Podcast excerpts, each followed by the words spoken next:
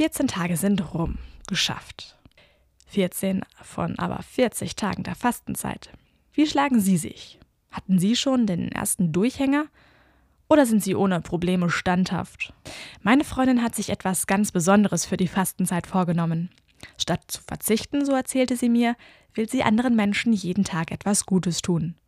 Der Gedanke hat mir gefallen. An einem Tag hat meine Freundin zum Beispiel jedem fremden Menschen, dem sie auf der Straße begegnet ist, ein Lächeln geschenkt. Das sei eine Herausforderung gewesen, erklärte sie mir.